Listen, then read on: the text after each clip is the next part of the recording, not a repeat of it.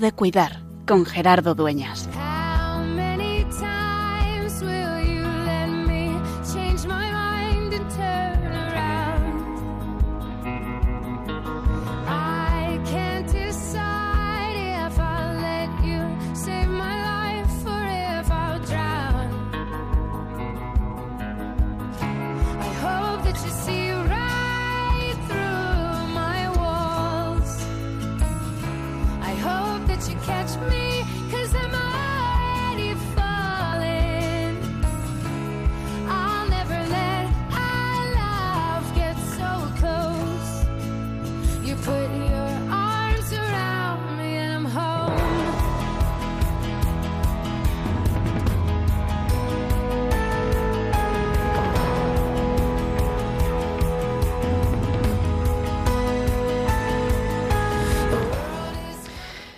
Estamos a 5 de julio ya metidos en pues en el tiempo de verano y comenzamos esta temporada, podríamos decir, estos programas de verano de tiempo de cuidar en los que queremos como solemos hacer en verano, queremos pararnos y compartir historias y escuchar a personas que se dedican a cuidar, tener ese esa parte del testimonio de de reconocer la presencia de Dios también a través de los hermanos, porque tenemos un Dios que ha querido ser así, ha querido meterse en nuestra historia, ha querido compartir nuestra humanidad y que lo podamos descubrir, por lo tanto, también en medio de los otros. Siempre en todos los que estamos metidos en este mundo de la pastoral de la salud resuenan sin cesar esas palabras de Jesús. Estuve enfermo y vinisteis a verme, tuve hambre y me disteis de comer, tuve sed y me disteis de beber, porque cuando se lo hicisteis a uno de estos, mis hermanos pequeños, a mí me lo hicisteis. Y esa es quizá, ese es quizá nuestro reto, el aprender a mirar la realidad con los ojos de Dios, aprender a mirar la realidad con la mirada de Jesús, que es capaz de reconocer hijos de Dios, es capaz de reconocer hermanos nuestros de manera particular en quienes sufren. Y por eso también nos queremos dejar interpelar por personas que de carne y hueso de nuestra tierra, de más o menos cerca, se ponen en camino, dejan sus seguridades y emprenden solamente con el Evangelio y la mochila, solamente con la fuerza del Espíritu que es la que nos mueve a todos. Por eso, también en verano queremos seguir recordándonos que es, que sigue siendo siempre tiempo de cuidar.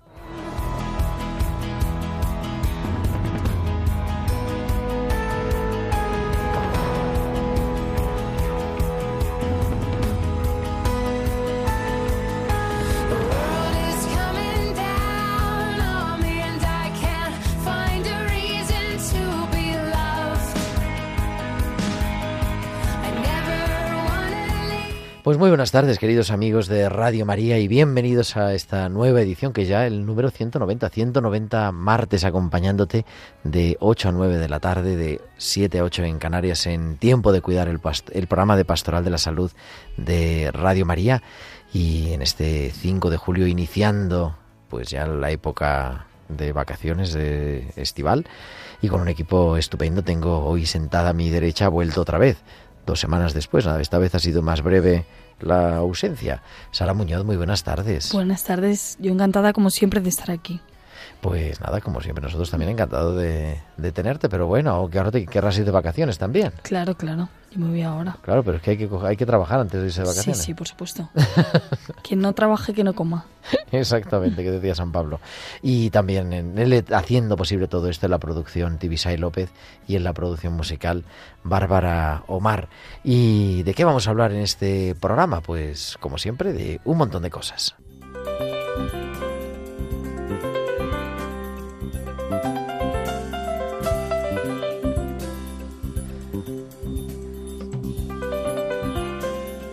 Pues vamos a hablar de viajar a África, vamos a, bueno, de ir de misión o de escuchar la voz de Dios y ponerse en camino de todas esas cosas con un invitado muy especial, con un misionero que lleva ya pues algunos añitos, ahora vamos a ver, en un sitio que os invito a nuestros oyentes a buscar en el mapa, que es Benín, ¿dónde está Benín?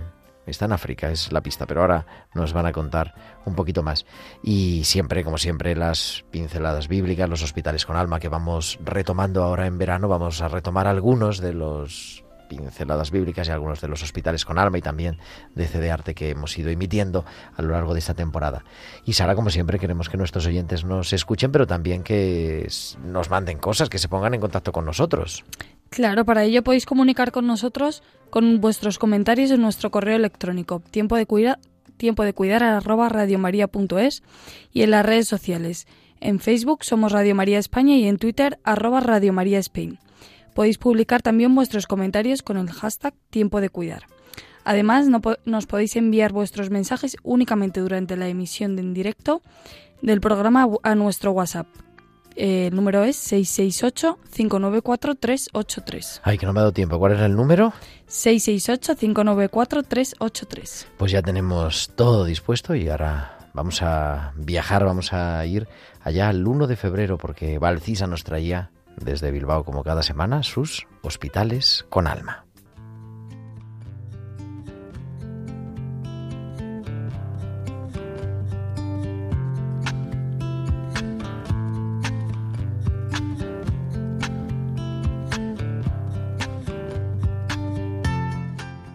Buenas noches Gerardo y buenas noches también a todos los oyentes.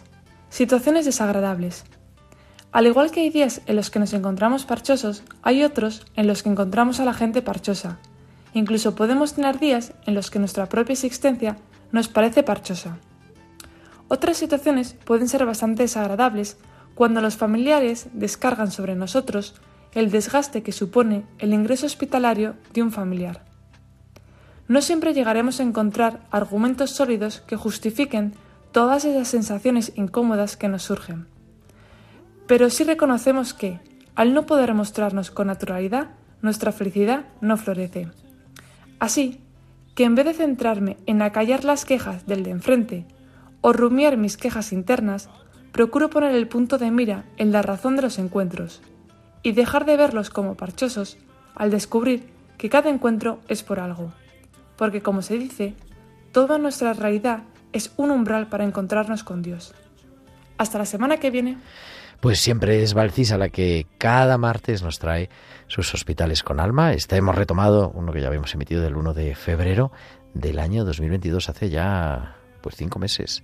El tiempo vuela. Estamos en tiempo de cuidar en esta tarde del 5 de julio.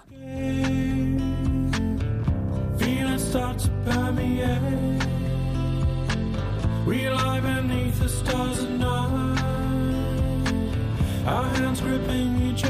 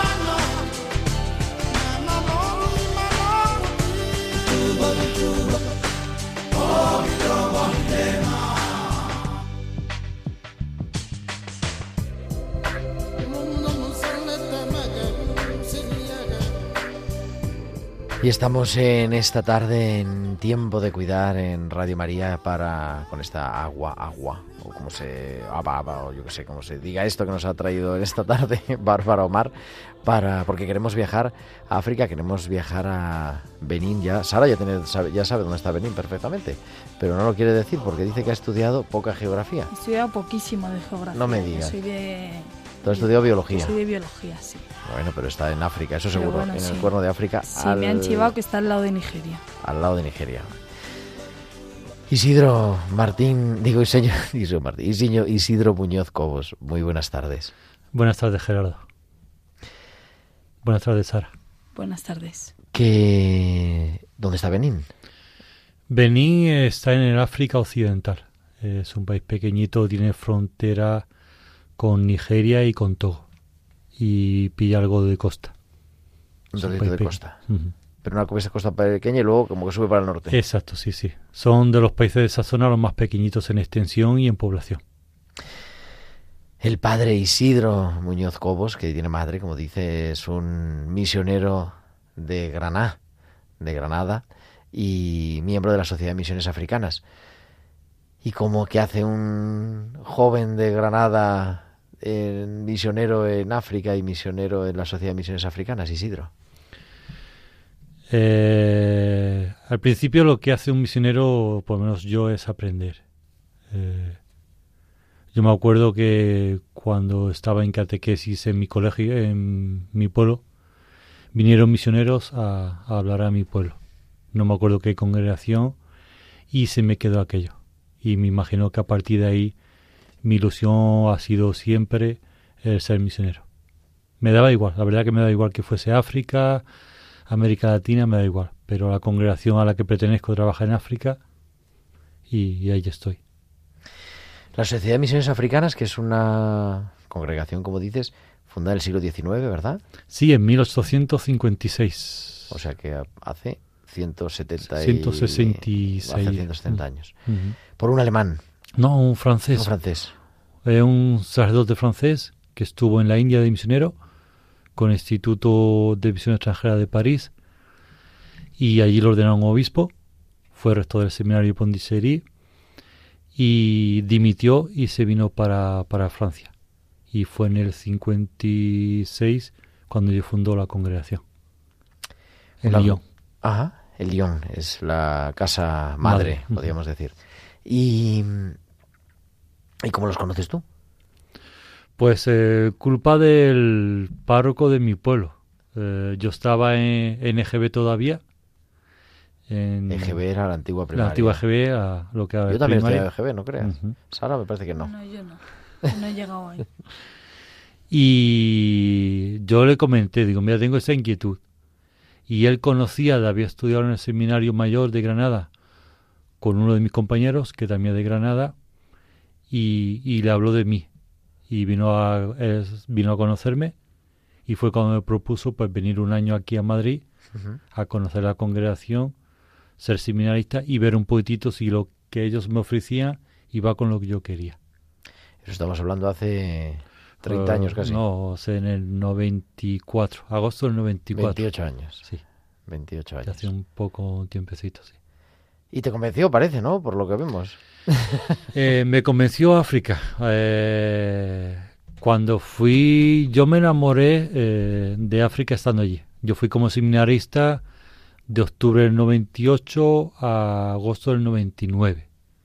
Yo me tenía que venir para hacer noviciado en Francia en junio del 99. Y en la misión donde estaba, en la parroquia donde estaba ahí en Benín, eh, Satur, compañero de, de Vicálvaro, era el párroco, y mi estancia era esa, de octubre a junio, Ya en Benín. en Benín, como seminarista, mi primera experiencia. Pero no me quería volver. Y Satur me decía, tienes que irte a Francia, tienes que volver, pasar un tiempo con tu familia antes de irte para allá. Digo, bueno, si como muy pronto me voy en agosto, vale. Y me acuerdo que fue en el noviciado, porque siempre Satur me decía, estando en África, no pienses lo que estés haciendo, vive, contacta con la gente, aprende la lengua, que es lo que hacemos nosotros. Y ya cuando estés en el noviciado en Francia, vuelve a traer a, a tu mente lo que has vivido. Y me acuerdo que era literalmente llorar de alegría estando en el noviciado. Igual que un guarrillo en un charco, igual, de alegría, exactamente igual. O sea, lloraba de alegría cuando revivía todo aquello. Entonces ya vi que África era lo mío.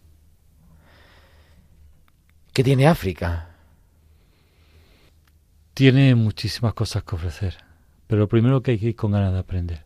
O sea, ni un misionero ni un laico, cuando se va por primera vez, no ya con muchos años, no puedes ir con la ilusión de, de hacer cosas, de hacer cosas. Porque África es un continente que no conoces. Hay muchísimos países. Benín yo no lo conocía, por referencia a mis compañeros. Pero la zona donde trabajaba y donde trabajo tampoco la conocía. La gente tampoco, el idioma tampoco. ¿Qué voy a hacer de primeros? aprender. Por eso Sato tiene una frase que me encanta. La primera labor de un misionero y de un laico se cura, o sea, laico se aprender a ser inútil. He estado hace unos días con Satur por estas providencias que estas cosas que tiene la providencia, porque es ahora párroco en Madrid, en la parroquia San Francisco de Paula, en Entrevías y en otras de mis... Me parece que te había dicho, ¿no? Sí, sí, me comentaste. Eh, pues bueno, yo acompaño a uno de los obispos auxiliares como secretario y fuimos a hacer la, la visita. Yo no sabía quién era, porque claro, te pone misionero en Benín, ponía en su ficha, ¿no? Pero no sabía bien qué era. Cuando llegué, le digo, hombre, pero si yo tengo un amigo que está en Benín y él me dijo, hombre, pero ¿cómo lo voy a conocer yo Isidro? Si estaba yo... Sí, fue, Sato fue mi primer formador del 95 al 96 y después fue mi primer párroco allí en África. O sea, tengo una relación muy muy grande con, con él. Que ha estado, él ha estado 37 años en, sí, ha estado en Benín. Sí. Eso ya es una... Es una vida entera, una vida entera. O sea, cuando la gente me pregunta, ¿tú cuándo has estado? Yo nueve años. ¿Cuántos? No, Claro, empezar a contar comparado. Es, muy poquito, muy poquito. Sí, es verdad que he estado en varios intervalos, pero nueve años es muy, muy, muy poquito.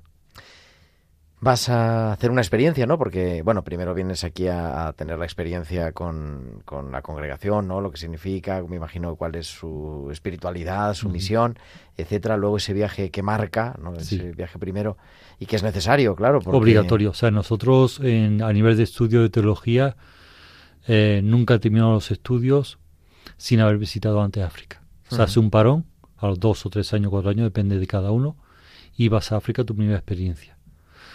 Lo que yo pueda contar a la gente de África, lo que me contaban mis compañeros eh, en el 95, 96, 97, 98, está muy bonito. O sea, los vídeos, las fotos, los mensajes. Pero lo que nadie me podía contar, y yo no puedo contar a la gente, es la propia experiencia personal de cada uno cuando pisa esa tierra. Eso es lo que me faltaba a mí.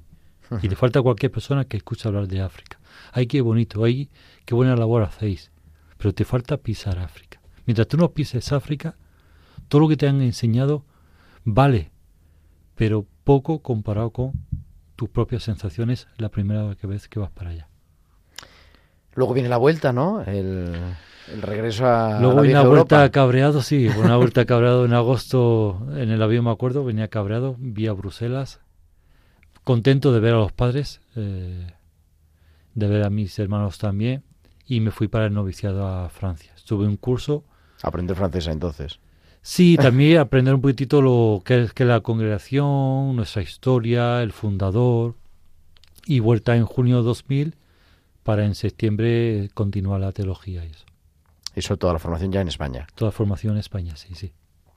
¿Y cuándo es el primer destino misionero ya como, tal? En, mi primer destino en la misma zona. Eh, cuando fui para allá era diócesis de Paracú y en el 98 y cuando lo vi en el 2004 era diócesis de Endali.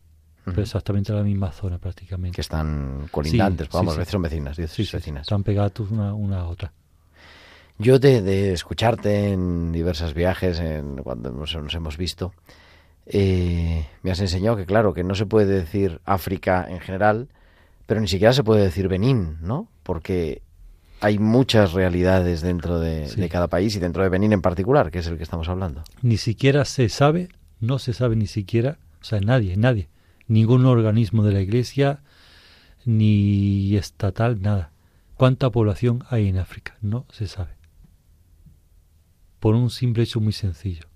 En Benín, por ejemplo, no es obligatorio registrar a tus niños en el registro civil cuando nacen. Con que ya una persona no sepas. Claro. Con lo cual, o sea, cuando la gente diga, eso siempre lo digo, cuando la gente diga, en África hay tanta población, o en Benín, mentira, no se sabe. No se sabe. Y hay que aprender, decías. Aprender a ser inútil cuando vas por primera vez. Es verdad, o sea, África tiene muchos países. Yo he estado en África, ¿vale? ¿En qué país? ¿O en qué países? ¿En qué zona de, de ese país? ¿Con qué etnia? ¿Qué fe tiene esa etnia? Eh, ¿Cómo ven ellos la vida? Por eso, si no vas con intención de aprender, de empaparte, ni te integras, ni te aceptan. Te, te verán como un extranjero que va a pasar un tiempo con ellos, pero no, o sea, no llegarás nunca a amar África. ¿Y se puede uno acabar integrando? Sí, sí, sí, perfectamente. es verdad. Ellos cuando ven que tú haces el esfuerzo de aprender su lengua, por muy mal que la hables, cualquier pueblo de, África, ya te empiezan a acoger. Porque ellos se preguntan, se han preguntado muchas veces eh, sobre nosotros. Bueno, tú estás bien, en mi caso, en España, está muy bien allí. ¿A qué vienes aquí? Que tiene muchas menos condiciones, más dificultad, los caminos da pena. Vienes a sufrir muchas ocasiones. ¿A qué vienes? O sea, ¿cómo te quedas aquí con nosotros? Eso le llama la atención. Y ya aprendes su lengua, ya tiene las puertas abiertas. Han visto que van para quedarse. Sí, sí, sí, sí. Porque pasa mucha gente, claro. Hay mucha gente que, pa- que va de paso y pocos que se quedan. Exacto, sí. Hay mucha gente que va de paso y no se quiere quedar. Yo no tiene nada que ver, digo, pero ahora me estás recordando. Claro, yo no tiene nada que ver, es en Madrid. Pero estoy en un hospital psiquiátrico, como nuestros oyentes saben. eh, y a mí me lo decían así, por eso te preguntaba esa pregunta, porque es verdad, cuando uno llega por la vida de esta gente, pasan muchas personas, ¿no? Mm, Médicos, eh, incluso familia y trabajadores sociales y no sé qué. Pero es verdad que pocos se quedan. Y una vez que ya te reconoce como que te quieres quedar, entonces la cosa cambia. Porque ahora ya formas parte de, de su mundo, ¿no? Y, pero claro, allí es verdad que hay una diferencia cultural, de idioma, de color, claro, bueno, de Sí. color entre otras cosas. Si es que en un mismo pueblo, en Buca, donde yo estoy, eh, no sé exactamente, pero por lo menos 10 etnias diferentes tienes.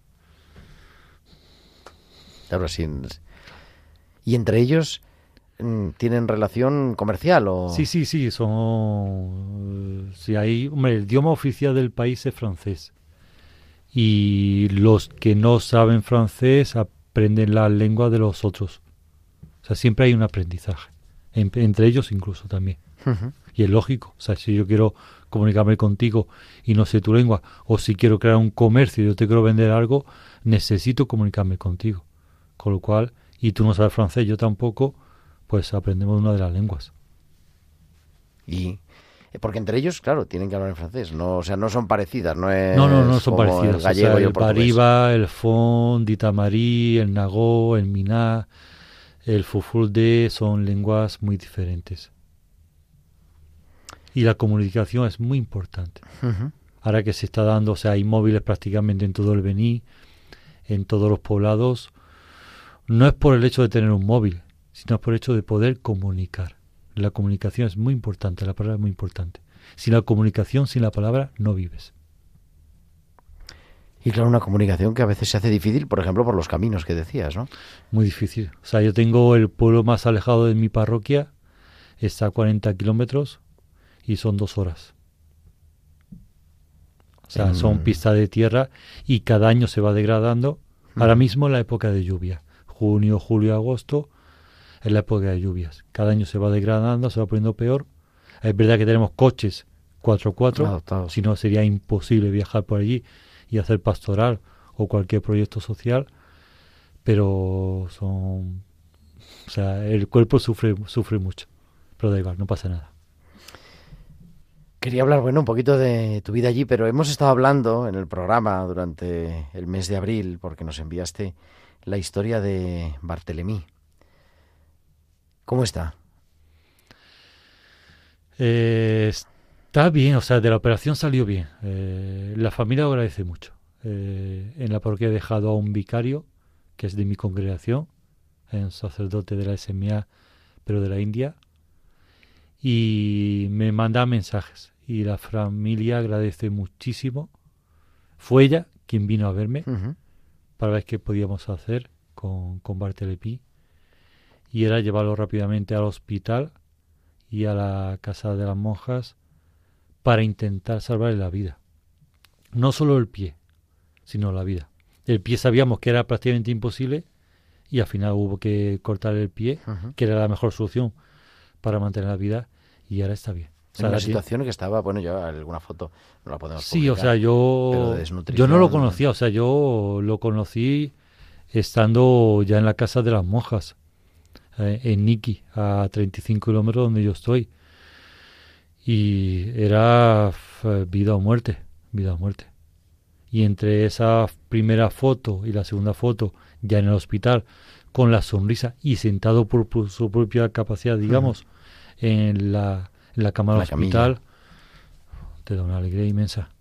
Ah, tiene que acostumbrarse a vivir sin pie, con unas muletas, que ya tenemos gente en la parroquia, eh, católicos, que, que llevan así muchos años, con lo cual tendrá un apoyo para decir, mira, la vida no se acaba y vámonos juntos. ¿Por qué tardan tanto en pedir ayuda?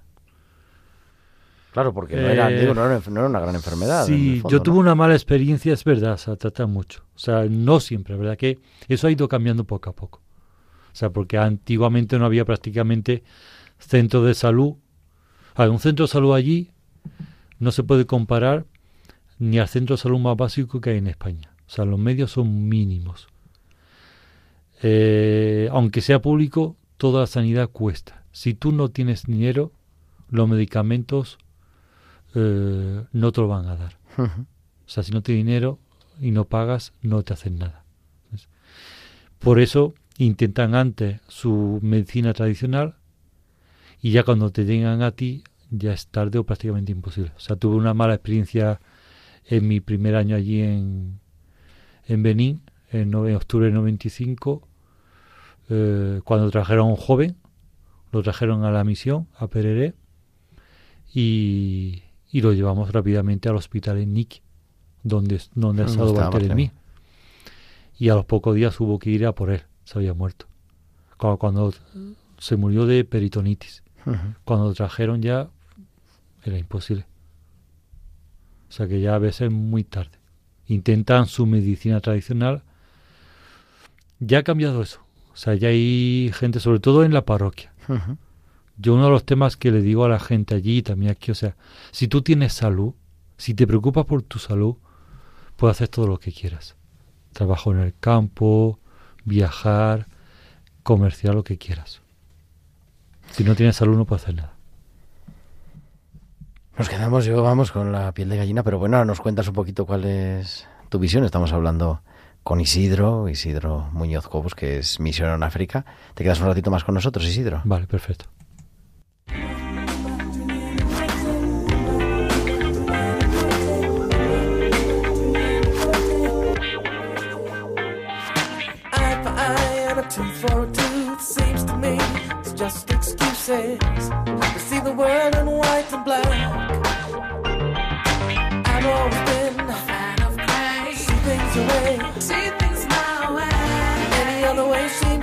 track.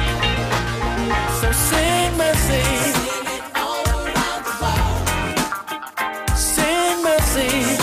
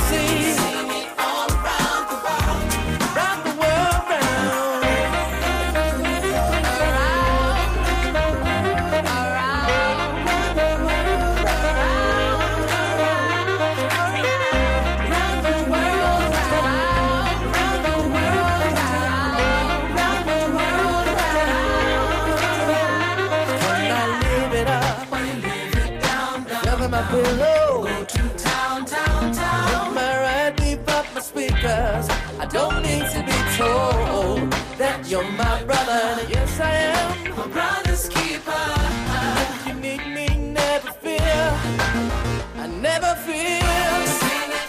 Estamos en tiempo de cuidar en esta tarde de julio en Radio María, hablando, pues hablando con de África, hablando con Isidro Muñoz Cobos de la Sociedad de Misiones Africanas, que nos está acercando a, a lo que no es el día a día en venir, pero bueno, sí a la realidad de África. Sara.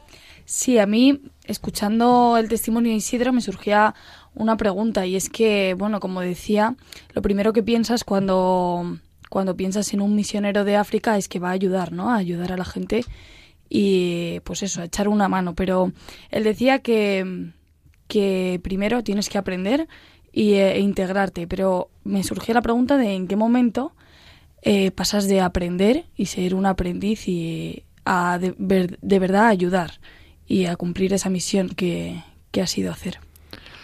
Para poder trabajar, eh, pasar del aprender a trabajar y, y que la gente te vea eh, como uno más, primero tienes que enamorarte de aquello.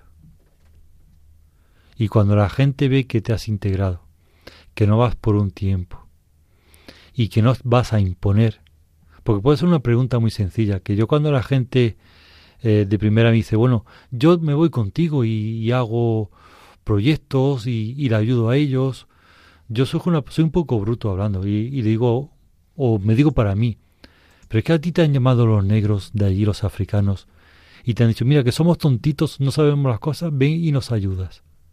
Oh. Cuando ellos te ven como uno más, yo tengo la experiencia de, de Boriquiru, un pueblo de Aproque Pereré.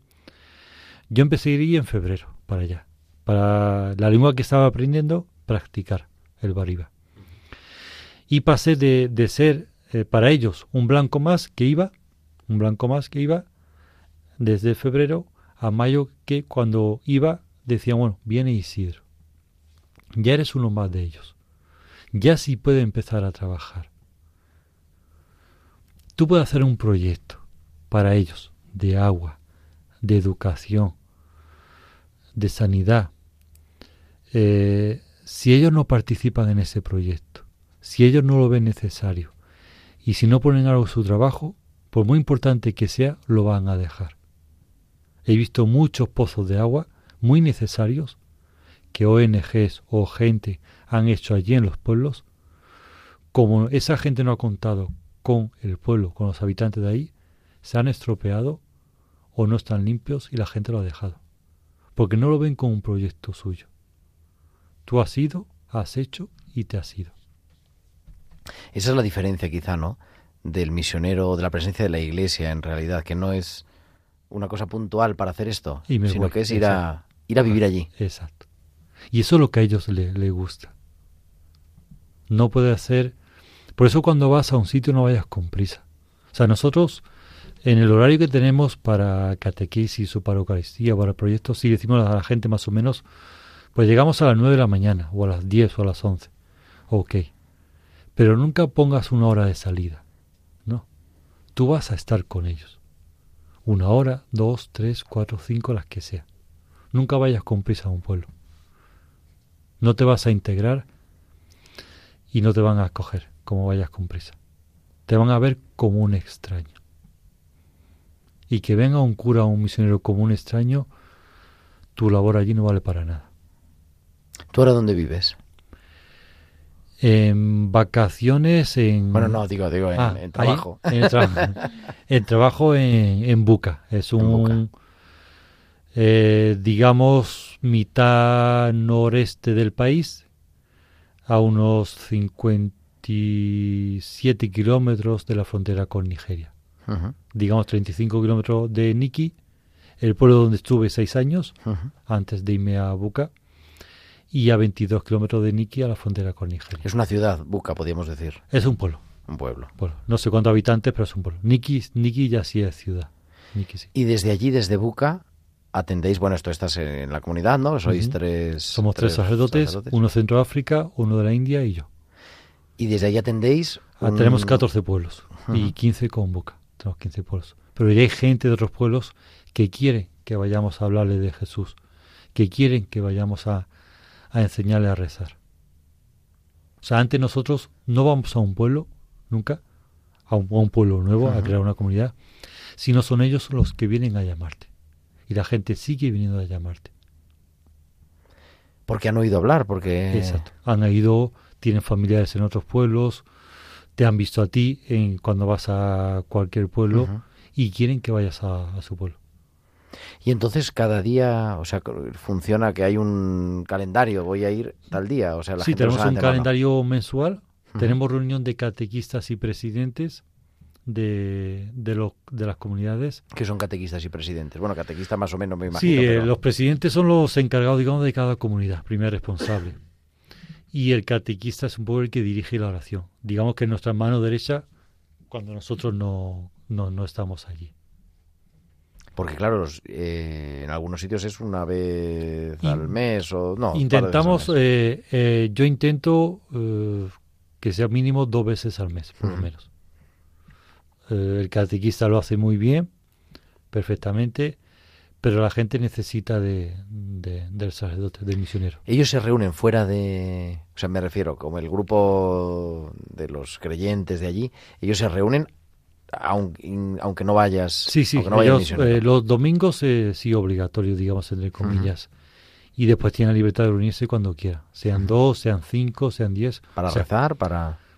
Hay comunidades pequeñitas con cinco personas y hay comunidades ya más grandes con 50 o 60 personas.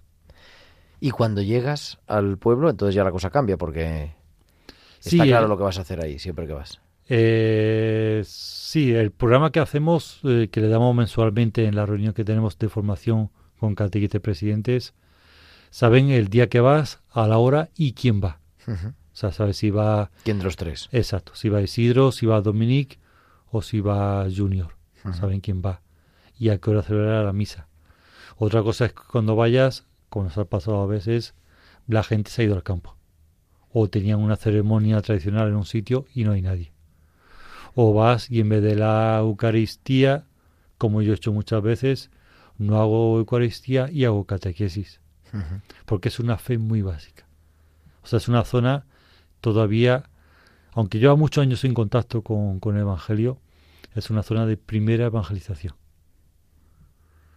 Eh, la fe sencilla, eh, las oraciones más sencillitas, la gente se pregunta mucho. O sea, no, no puedes ir con una parroquia de aquí. O sea, es una fe desde lo más básico y con mucha paciencia, mucha, mucha. Nunca vayas con prisa a enseñar. Las prisas allí no valen para nada. ¿Y cuando llegas y no están? Pues saludas a la gente, o sea, nunca te vuelvas. O sea, nunca te montes en el coche y regreses para Buca. Saludas a la gente, en el pueblo. La gente, la gente incluso la no católica, le gusta que vayas a saludar. Que te preguntes por ellos, que preguntes cómo va el campo, dónde está la gente, y después ya cuando has saludado a todo el mundo, ya sí te puedes ir. O sea, no puedes decir, ah, no están mis católicos, pues me voy. No, no, no, no. En el pueblo viven católicos, musulmanes, metodistas, gente que tiene religión tradicional. O sea, tú no vas solo para tus católicos, tú vas para el pueblo, en total.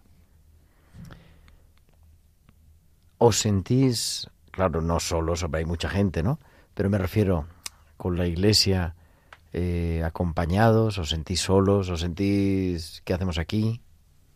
No sé, ¿cómo se vive eso? Porque tiene una, vamos, una, una realidad dura, sin duda. Sí, a veces sí te sientes un poquitito solo. Eh, bueno, sabes que tiene la Iglesia Universal detrás.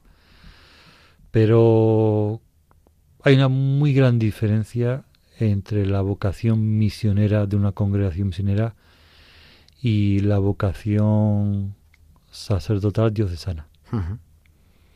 Incluso diocesanos no ven, no se integran como nosotros.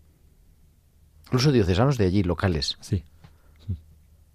Porque claro, allí la vocación misionera es Sí, o sea, nuestra- vivir con eh, ellos. Exacto, exacto. Pasar tiempos con ellos.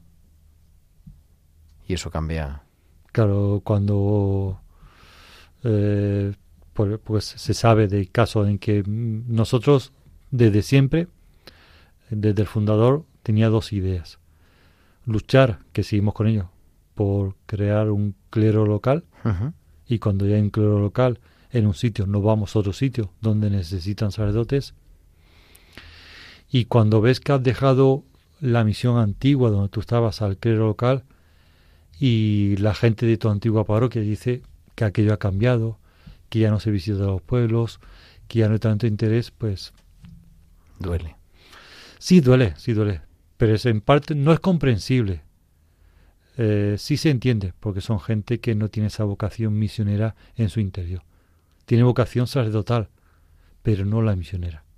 No la de perder el tiempo, digamos, con la gente. ¿Qué proyectos hay? O sea, que ahora, bueno, ahora es, ahora es la época de lluvias, por eso estás Sí, aquí, por eso vine en Eva, para sí, eh, saludar a la familia. ujú. y- Visitar a los amigos, eh, buscar dineros eh, para proyectos. ¿Y qué proyectos son? Vamos a contarnos a los Pues eh, tenemos un internado eh, donde hay chavales, hay chavales que no tienen instituto eh, secundaria en su en sus pueblos y vienen a Buca a secundaria y no tienen casa donde quedarse. Hicimos unos edificios, pero falta instalación, eh, falta acondicionamiento todavía, faltan camas nuevas, eh, faltan váteres porque salen fuera a hacer sus necesidades. Y después proyectos eh, tengo que hacer si consigo dinero cinco pozos de agua en cinco pueblos distintos que hay mucha necesidad de agua Sí, porque la zona norte donde está donde estás es un Hay sitio bastante seco. seco. sí bastante seco bastante seco la gente ahí la época es que la época seca es desde octubre hasta mayo que ya empieza a llover las primeras lluvias Con lo cual, claro, si no hay pozos, pues no hay O manera sea, hay de- muchos, ya hay cinco pueblos que sí me ha pedido eh, que busque dinero como sea, pero siempre como decía antes, siempre con su ayuda, con, su participación. O sea, yo nunca voy a hacer un pozo, por muy necesario que sea, sin que ellos participen, o económicamente o a nivel de trabajo. Si no, al final dejarán el pozo. Y estabas terminando la iglesia también. Sí, terminando la iglesia también. O sea, Buca como sede no tiene iglesia.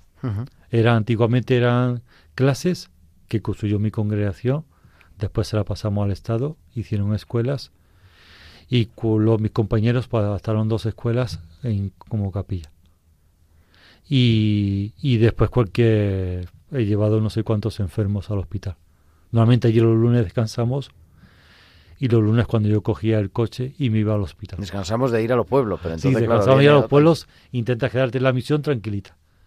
Pero me cogía el coche y a 150 kilómetros a- o a 35 al hospital con gente.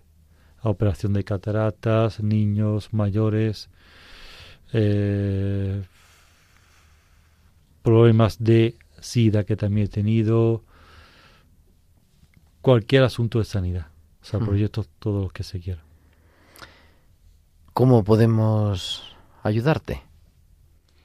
Hombre, el- Vamos, no ayudarte a ti, digo, ayudar a la misión, ¿no? Eh, Pero bueno, en cualquier concreto, ayuda pues, económica. O sea, el, hay, por ejemplo, un, la moneda oficial de, de aquella zona, de algunos países de África Occidental, es el franco cefa. Y por un euro te dan 656 francos cefa. ujú. Por un euro, si vas en el mercado en mi zona, por un euro tranquilamente comes en un día. Desayuna, comes y cenas. Comida sencillita, pero que te es suficiente para pasar el día. O sea que con un euro, Sí, o sea 10, que la ayuda 50, es- 50, lo que sea, eh, se ayuda muchísimo. Ahora, a nivel, lo que más me preocupa son los pozos, los pozos y, y la ayuda social de, de enfermos que vienen a verte a Caritas y eso. Son los dos que, y el internado, digamos que son los tres que más, que más me preocupan en estos dos meses que voy a estar aquí. Contando, buscando recursos, buscando Sí. Bienhechores, podríamos decir. Exacto. Ahora tengo aquí a Sevilla una parroquia de un cura amigo mío que también le presa- presentar estos proyectos, pero o sea, lo- los misioneros, aparte de cuando estamos allí, ayudamos y cuando venimos a España visitamos a la familia y pedimos. Tiempo de cuidar arroba radiomaria.es es nuestra dirección de correo, digo, para los oyentes que quieran ponerse en contacto, tener más información de los proyectos, tiempo de cuidar arroba radiomaria.es o llamar a la radio y, y preguntarles que, bueno, que nos pongan en contacto con tiempo de cuidar, que lo tenemos localizado. Merece la pena, Isidro, mirando la vista atrás en aquel 1994, ¿no? Que dejaste tu pueblo para venir a Madrid, al volver la mirada atrás, como decía Juan Pablo II. Sí merece la pena. Yo merece la pena, como te decía, desde, desde octubre del 99, del 99, desde que hice el noviciado. Merece la pena. Sea, la acogida, eh, el cariño, el que la gente te dé lo que tiene. Hay muchos pueblos, eh, después de la oración o después de la Eucaristía o la catequesis, a las 10 de la mañana, que no nuevamente no se come, se come más tarde, pues la gente te trae algo para que comas. Compartes con ellos, o sea, comparten contigo. Y sí, sí merece la pena.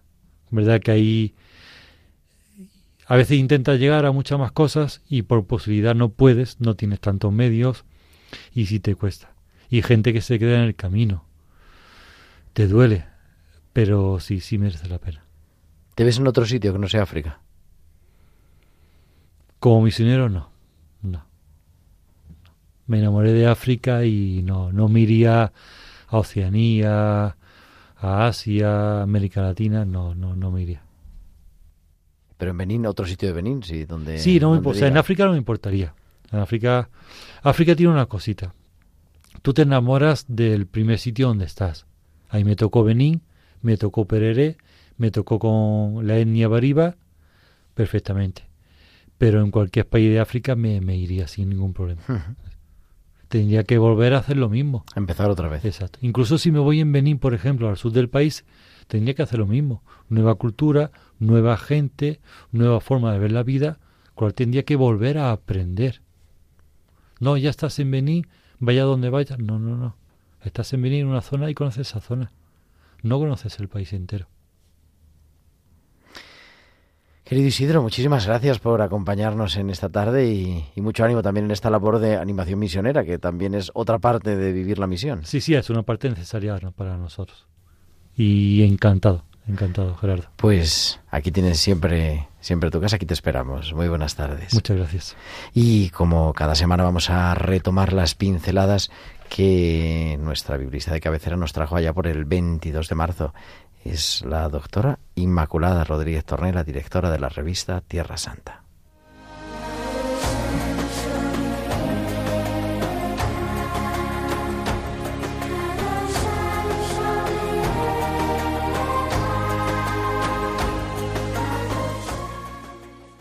Buenas noches, querido Gerardo y queridos amigos de Tiempo de Cuidar. Llevamos ya un tiempo reflexionando y orando con los milagros de Jesús. Hoy quiero traeros una curación que nos ayuda a comprender mejor el camino hacia la Pascua, hacia la muerte y la resurrección de Jesús. Y se trata de la resurrección del hijo de la viuda de Naín. Pongámonos en contexto. Ya hemos hablado de la impureza, esa espiral que engullía al que la sufría y contagiaba a todo el que se le acercara. Acordémonos de la hemorroísa de la que ya hemos hablado, doce larguísimos años siendo impura y contagiando impureza. La impureza era uno de los pilares del judaísmo de la época de Jesús y uno de los puntos con los que él chocaba más frontalmente. Los cadáveres eran la fuente mayor de impureza porque significaba algo así como rozar la tan temida muerte. Por eso llama tanto la atención el milagro del hijo de la viuda de Naín. Dice el Evangelio de Lucas capítulo 7. Acercándose al féretro lo tocó. Los que lo llevaban se pararon y él dijo, Joven, a ti te digo, levántate. Podemos imaginar el asombro de los que portaban al muerto, porque ellos no tenían más remedio que hacerlo, pero ¿quién era este que se fue derecho al cadáver para tocarlo y contaminarse? Es que no sabía que haciéndolo no podría asistir a la sinagoga, que tendría que hacer un baño de inmersión y, y pedir perdón a Dios por su impureza. Pero, ¿qué necesidad tenía? Pues una necesidad imperiosa de transmitir la vida de parte del Dios Padre. Dice el Evangelio que a Jesús se le alteraron las entrañas cuando vio la escena de esa mujer viuda, al que se le murió su único hijo, que se quedaba sola y desamparada.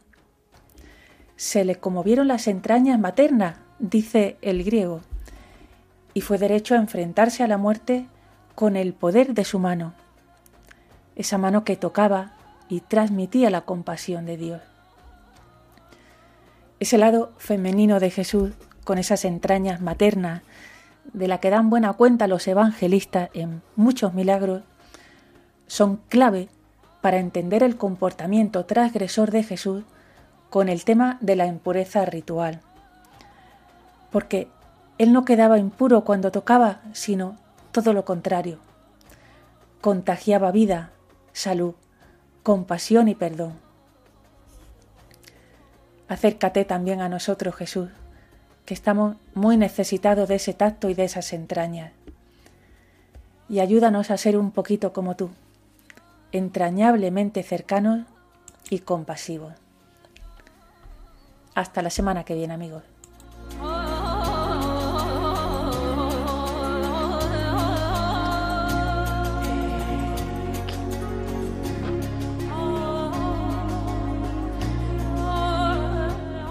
Es Inma Rodríguez Torné que nos trae cada semana las eh, pinceladas bíblicas aquí a tiempo de cuidar. Hemos retomado hoy las que vimos el pasado 22 de marzo.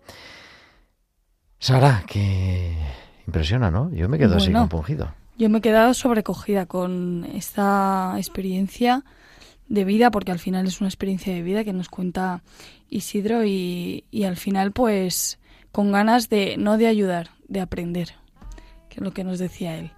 Pues sí, me ha, o sea, sin palabras, no sé, Ay, nos, nos vamos.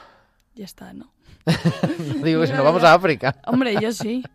Pero bueno, hay que prepararlo, hay que prepararlo, hay que prepararlo bien, a ver si, en fin, Dios nos da paciencia y, Eso. y vamos aprendiendo a ser inútiles, que era lo que nos decía. ¿Tú te vas de vacaciones? Yo sí, me voy. Bueno, Muy pues entonces nos vemos a la vuelta de las Claro. vacaciones, como Nos siempre. vemos a la vuelta. Pero bueno, nosotros volveremos la semana que viene, que vamos a tener un programa, si todo sale bien, porque claro, siempre las cosas de la radio nunca se sabe, pero eh, vamos a ir, estamos, hemos estado en Benín, vamos a ir a Perú, vamos a ir a Iquitos, una misión interesante. Y eso será el próximo martes 12 de julio a las 8 de la tarde, como siempre, aquí en Radio María en Tiempo de Cuidar. Sara Muñoz, muchísimas gracias, muy buenas Muchísimas tardes. gracias a ti siempre. Y nosotros nos escuchamos eso, la próxima semana, aquí como siempre a las 8, a las 7 en Canarias, ahora a las 9 la programación de Radio María y os invitamos a seguir disfrutando de este mes de julio. Que Dios os bendiga. Un abrazo de vuestro amigo el diácono Gerardo Dueñas.